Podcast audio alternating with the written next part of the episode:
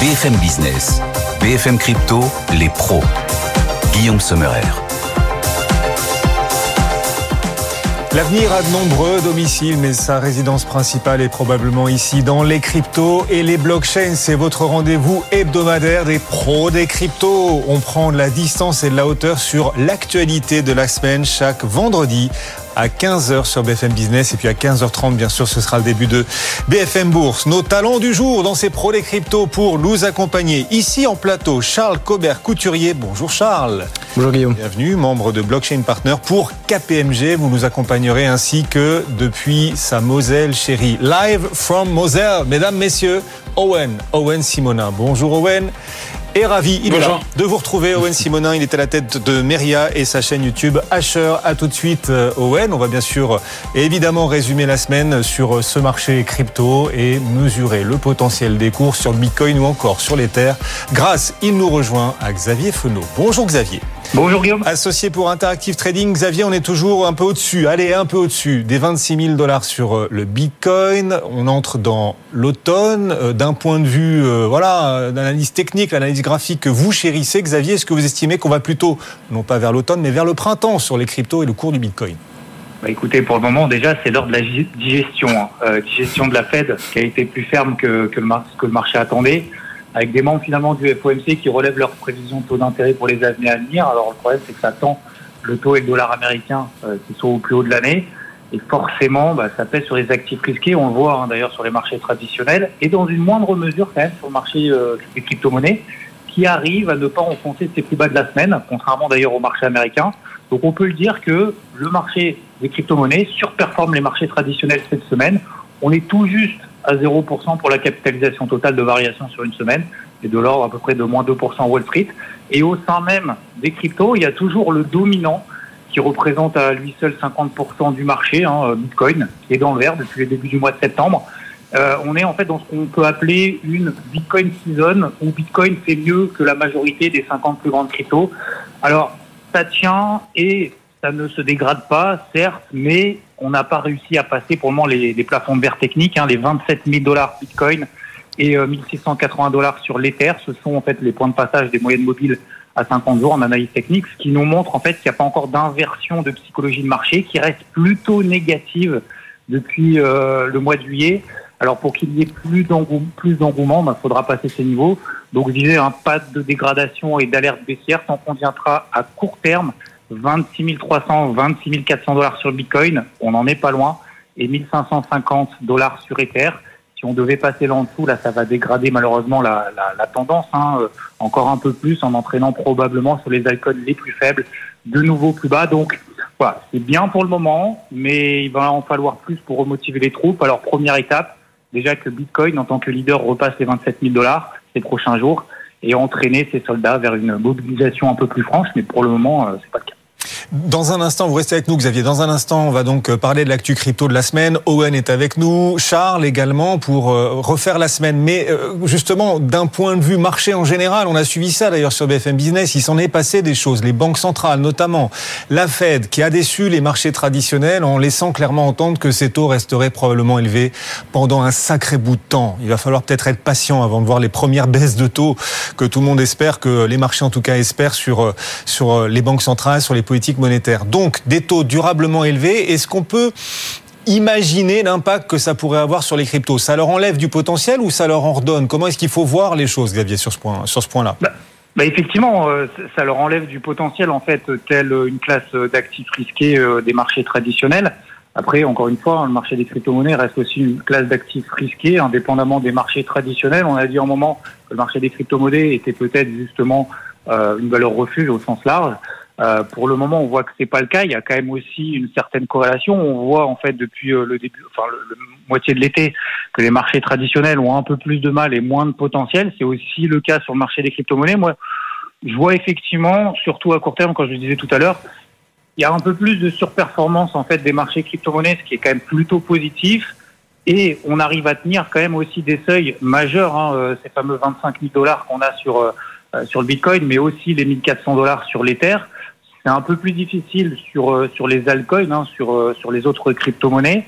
euh, parce que le risque est forcément un peu plus important, parce que dès qu'on a justement des périodes un peu d'incertitude et de forte volatilité, on se délaisse d'abord de ce qui est moins liquide et donc a fortiori plus volatile.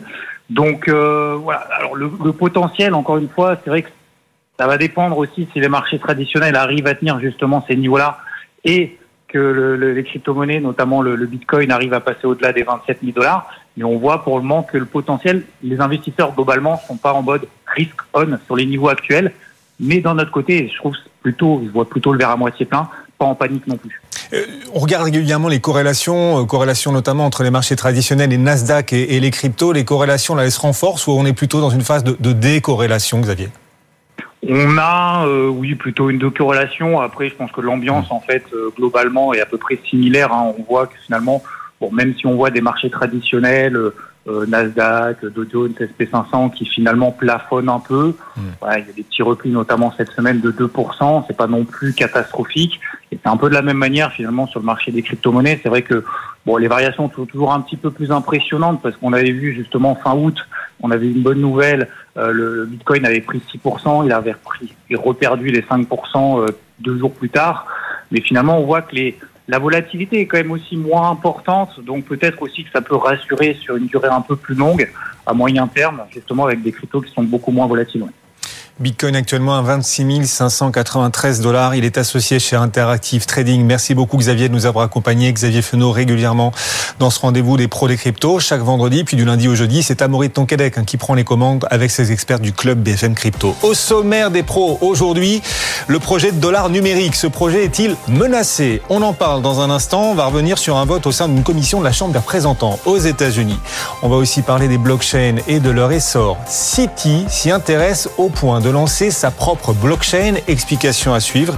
Et puis le Royaume-Uni, lui, s'attaque aux hackers. Il est en tout cas en train de faire passer une loi pour saisir les fonds. On vous dit tout également dans un instant. Voilà le programme des pros cette semaine. On entre tout de suite dans le vif du sujet. BFM Business, BFM Crypto, les pros avec Owen et Charles. Euh, ce qui est sympa d'ailleurs dans cet univers crypto, c'est que bah, cet univers il permet de réfléchir à ce que sont les politiques monétaires, la création monétaire, l'inventivité monétaire. On va en parler. Cette semaine aux États-Unis, la commission des services financiers de la Chambre des représentants elle nous a amené à réfléchir à l'avenir monétaire. Pourquoi? Eh bien parce qu'elle a voté une loi qui risque, en l'occurrence Owen, d'affecter l'innovation monétaire aux États-Unis. Rien que ça. Tout à fait. En fait, c'est une question qui fait beaucoup de bruit parce qu'elle se pose sur n'importe quel CBDC, donc n'importe quelle crypto-monnaie de banque centrale.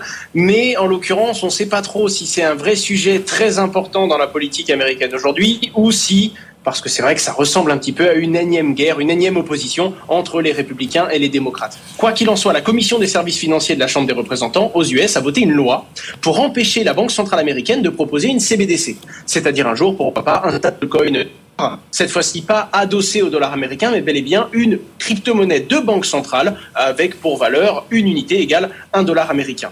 Pour le coup, cette proposition est faite du coup par les républicains, notamment par Patrick McHenry. On en a déjà entendu parler, euh, d'ailleurs sur ce même plateau, puisque c'était euh, ce fameux républicain qui avait proposé la démission de Gary Gensler en tant que représentant de la Security Exchange Commission.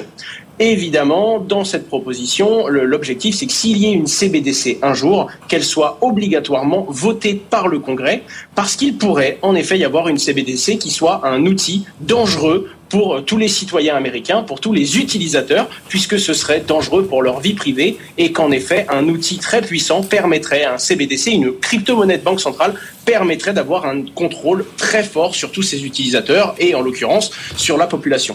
Les démocrates tout de suite se positionnent en disant que c'est anti-innovation et que ça permettrait aux États-Unis derrière euh, principalement, qui avancent déjà sur des crypto-monnaies de, de, de, banque centrale, mais également d'autres pays qui, eux, ne se priveront pas de cette technologie et n'hésiteront pas à lancer leur propre CBDC. Quoi qu'il en soit, la Seule particularité de cette réflexion, c'est qu'on ne sait pas si c'est un vrai sujet important aujourd'hui ou si globalement c'est simplement une position des républicains et donc naturellement les démocrates prennent une position diamétralement opposée. Vous écoutez attentivement Charles ce qu'en pense Owen. Euh, est-ce qu'on peut se dire que le projet de dollar numérique prend un coup dans l'aile et, et si oui d'ailleurs, est-ce que ce serait une bonne nouvelle pour l'écosystème crypto? Alors c'est toute la question. Moi de mon côté, ce que je vois, c'est que aujourd'hui euh, le projet de CBDC il se recentralise sur un sujet politique. Donc c'est très intéressant de voir qu'en réalité, en, demandant et en exigeant l'approbation du Congrès pour aller plus loin sur des projets de, numérique, de monnaie numérique de banque centrale, en réalité on repolitise le sujet, ce que je trouve plutôt sain en réalité puisque c'est un vrai euh, sujet politique et de société. Euh, D'autre part, ici on parle, ou en tout cas dans les échanges auxquels j'ai pu accéder, on parle que d'une seule partie des MNBC, c'est-à-dire qu'il y a d'autres modèles de MNBC qui émergent aussi, d'autres discussions qu'il peut y avoir, y compris euh, par exemple au niveau européen sur des MNBC dites de gros, donc qui concerneraient juste les entreprises ou juste des flux interbancaires ou entre entre différentes institutions financières. Donc on est en train vraiment de, le mettre sur un périmètre plus restreint. Donc et quant à l'écosystème crypto en réalité aujourd'hui, euh, pour être totalement franc, je pense que la question euh, de, ils sont relativement hermétiques, j'allais dire, au débat qu'il peut y avoir autour des MNBC, puisqu'aujourd'hui il y a déjà des stablecoins, donc déjà finalement une forme de monnaie numérique de banque centrale, même si c'est par des acteurs privés qui émettent cette monnaie numérique, mais qui existe, 125 milliards de, de valeur de marché, aujourd'hui à 90% dominé par le dollar. Donc ça veut dire que le dollar est déjà la monnaie de référence dans euh, le domaine des cryptos. Oui. Et pour l'écosystème crypto, on se dit pour l'écosystème crypto, ouais. ça les, enfin, pour moi, c'est relativement indépendant. C'est, c'est pas, il n'y a pas vraiment de conséquences particulières. City, elle s'appelle City. Non, pardon. City, la troisième banque américaine, fait aussi l'actualité. Je vous vois sourire, Owen, depuis la Moselle. Je vous vois du coin de l'œil, là, comme ça, dans l'écran géant de BFM Business. La troisième plus grande banque US, donc City, s'intéresse, mesdames, messieurs, au blockchain. Il se trouve que City a même décidé de lancer sa propre blockchain. Owen, comment ça va se passer et quel intérêt pour une banque comme City? Il n'y a pas encore tous les détails sur comment ça va se passer et comment ça va être exécuté. En attendant, on a un peu plus de détails sur pourquoi l'une des plus grandes banques du monde, en l'occurrence la troisième plus grande aux États-Unis, veut lancer sa crypto-monnaie et surtout sa blockchain. Pardon, veut lancer sa blockchain. Il ne s'agit pas encore de crypto-monnaie, bien que le nom de cette blockchain ce soit City Token Service. L'objectif déjà, c'est de proposer des services 7 jours sur 7, 24 heures sur 24, ce qui n'est pas forcément naturel pour un établissement bancaire, et ce sera forcément le cas quand ils auront lancé leur blockchain. En tout cas, c'est leur objectif. L'objectif, c'est principalement de rationaliser des opérations comme les lettres de crédit ou encore les garanties bancaires, pour pouvoir profiter en fait de tous les smart contracts, c'est-à-dire toutes les automatisations qui possible entre certains services et que qu'une banque a le droit de donner. Et d'ailleurs, City le rappelle dans l'annonce de cette fameuse blockchain, ils ont des licences et ils peuvent opérer et proposer des produits financiers dans plus de 90 pays.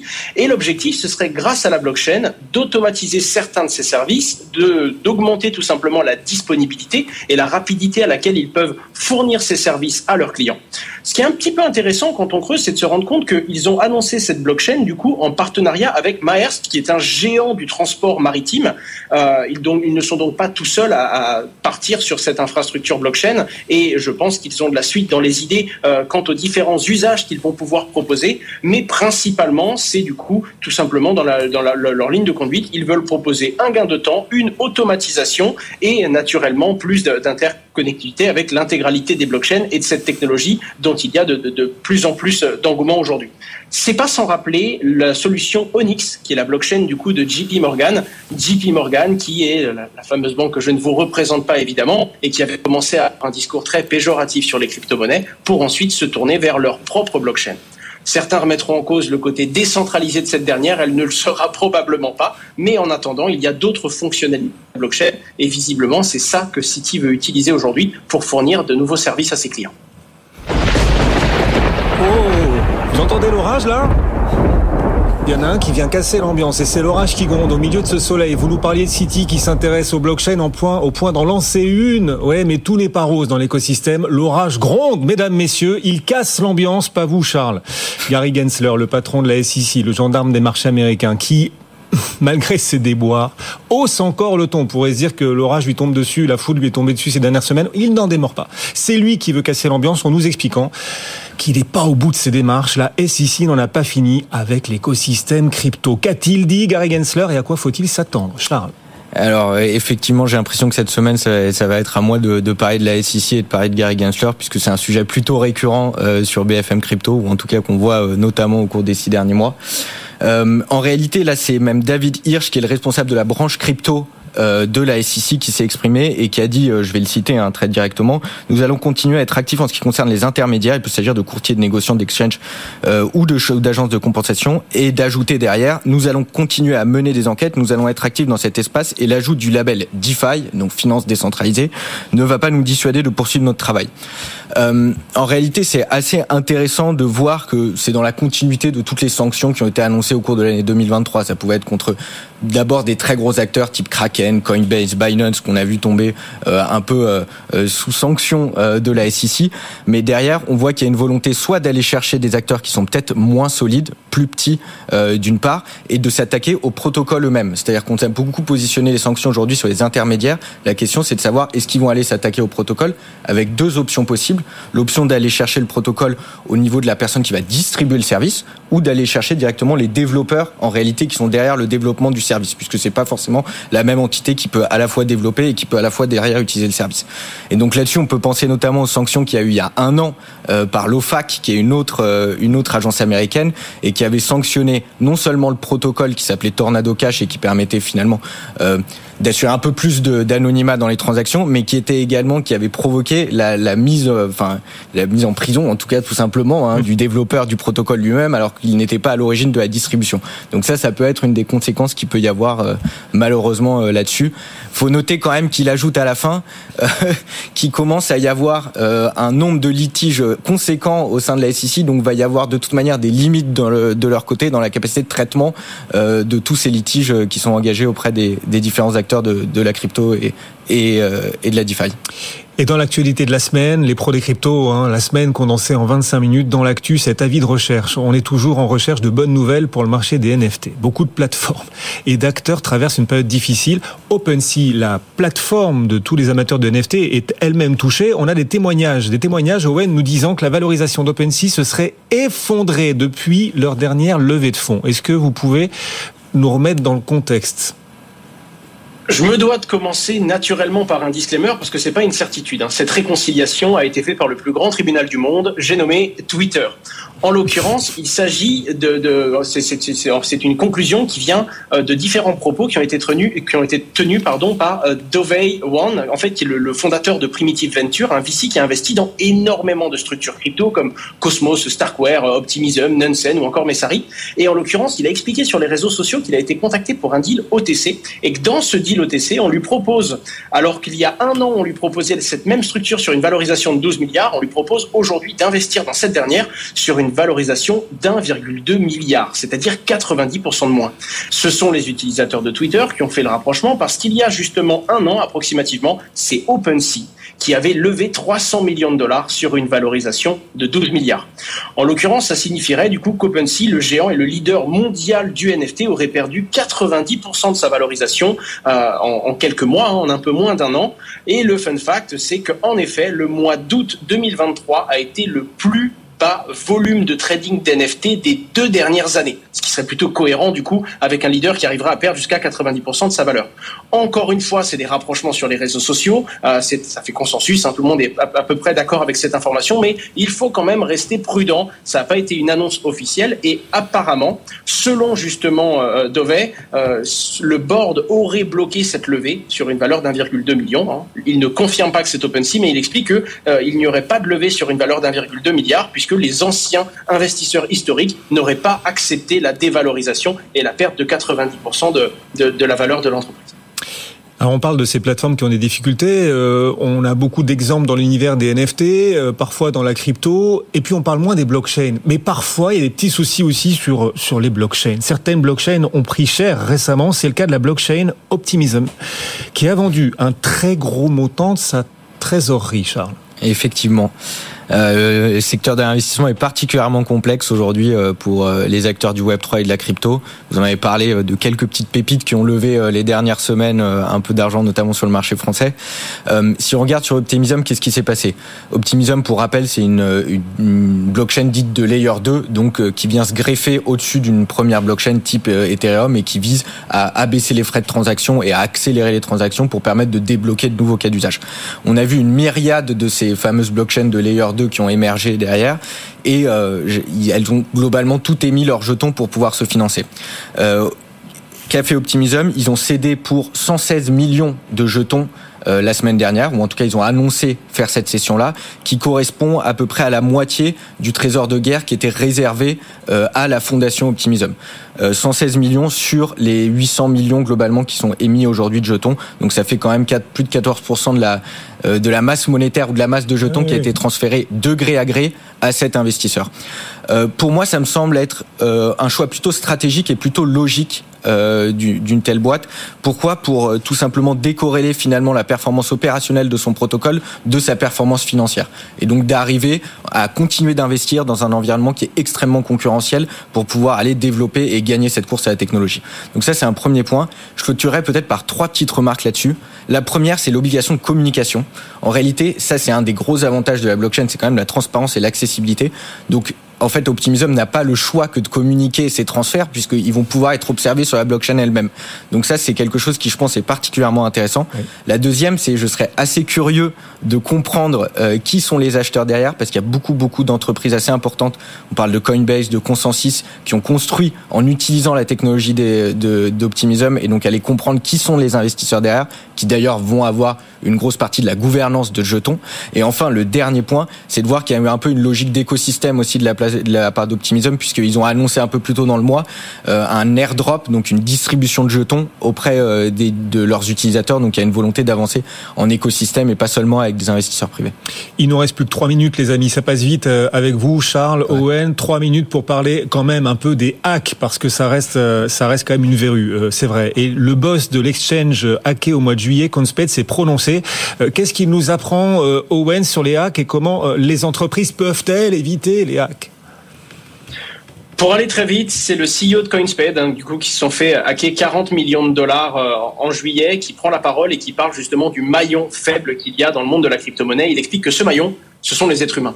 En effet, parce que c'est rarement un problème dans le code, c'est rarement un hack technique qui profite d'une faille de sécurité euh, qu'on tire les plus gros profits. Évidemment, ça existe, évidemment, il y en a, et souvent, quand il y a des failles de sécurité, il y a beaucoup d'argent qui est dérobé, mais en question de volume, en question de facilité pour les hackers, c'est le phishing, c'est l'arnaque qui permet de gagner le plus. Et c'est pour ça que même dans le cas du hack de sa plateforme, c'est du social engineering, donc ce sont des personnes qui ont réussi à obtenir des accès de certaines personnes chez CoinPed qui ont réussi en plusieurs mois, en plus de six mois en tout cas, il explique, à obtenir les privilèges nécessaires afin de pouvoir réaliser des transactions financières. Il explique donc qu'il n'y a pas de meilleure protection et qu'il n'y a pas de meilleure sécurité informatique, en tout cas selon lui, que l'éducation de toutes les personnes, de tous les employés et de toutes les parties prenantes d'une société pour diminuer les risques de hack crypto. voilà ce que vous retenez des, propos du boss de cet exchange, donc euh, hacké au mois de, juillet.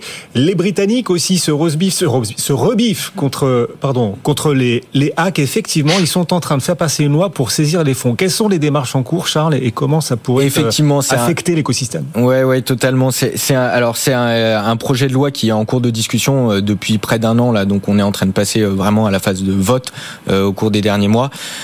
pour faire très rapidement euh, c'est un projet de loi qui est plus global, hein, qui vise vraiment à assurer la transparence euh, sur euh, les flux financiers au global. Et il y a des dispositions qui sont relatives aux crypto-monnaies. moi, à titre personnel, je trouve que c'est très bien, puisqu'au contraire, ça va normaliser finalement tout simplement l'application des lois également aux crypto-monnaies et d'aller créer finalement des, également des dispositions au niveau des différentes agences gouvernementales, par exemple la National Crime Agency, qui va avoir le pouvoir d'aller directement saisir les crypto-monnaies auprès d'intermédiaires, également d'augmenter les due diligence que doivent effectuer les intermédiaires, les transmissions d'informations nécessaires dans le cadre de ces fraudes-là. Donc finalement, euh, il n'y a rien de, très impactant ou très grave. Au contraire, c'est très bien, ça fait rentrer euh, les flux de crypto-monnaies dans euh, des dispositions concrètes et très traditionnelles sur la partie fraude en tout cas. C'était votre première dans les pros, je crois. La première, exactement. Voilà, bravo, hein, quel bizutage réussi. Chapeau. Gary Gensler. Ah, voilà, oui, c'est normal. Vous reviendrez, bienvenue en tout cas dans les pros des cryptos. Charles Cobert Couturier, membre de Blockchain Partner, KPMG bien sûr, avec euh, Owen qui nous accompagnait lui depuis les bureaux de Meria. Il est la tête de la chaîne YouTube Asher. Salut Owen et à très vite. Le CAC 40 dans un instant, bien sûr, on va en reparler. Les pros des cryptos chaque vendredi 15h sur BFM Business et le club BFM Crypto avec Amaury du lundi au jeudi. BFM Business, BFM Crypto, les pros.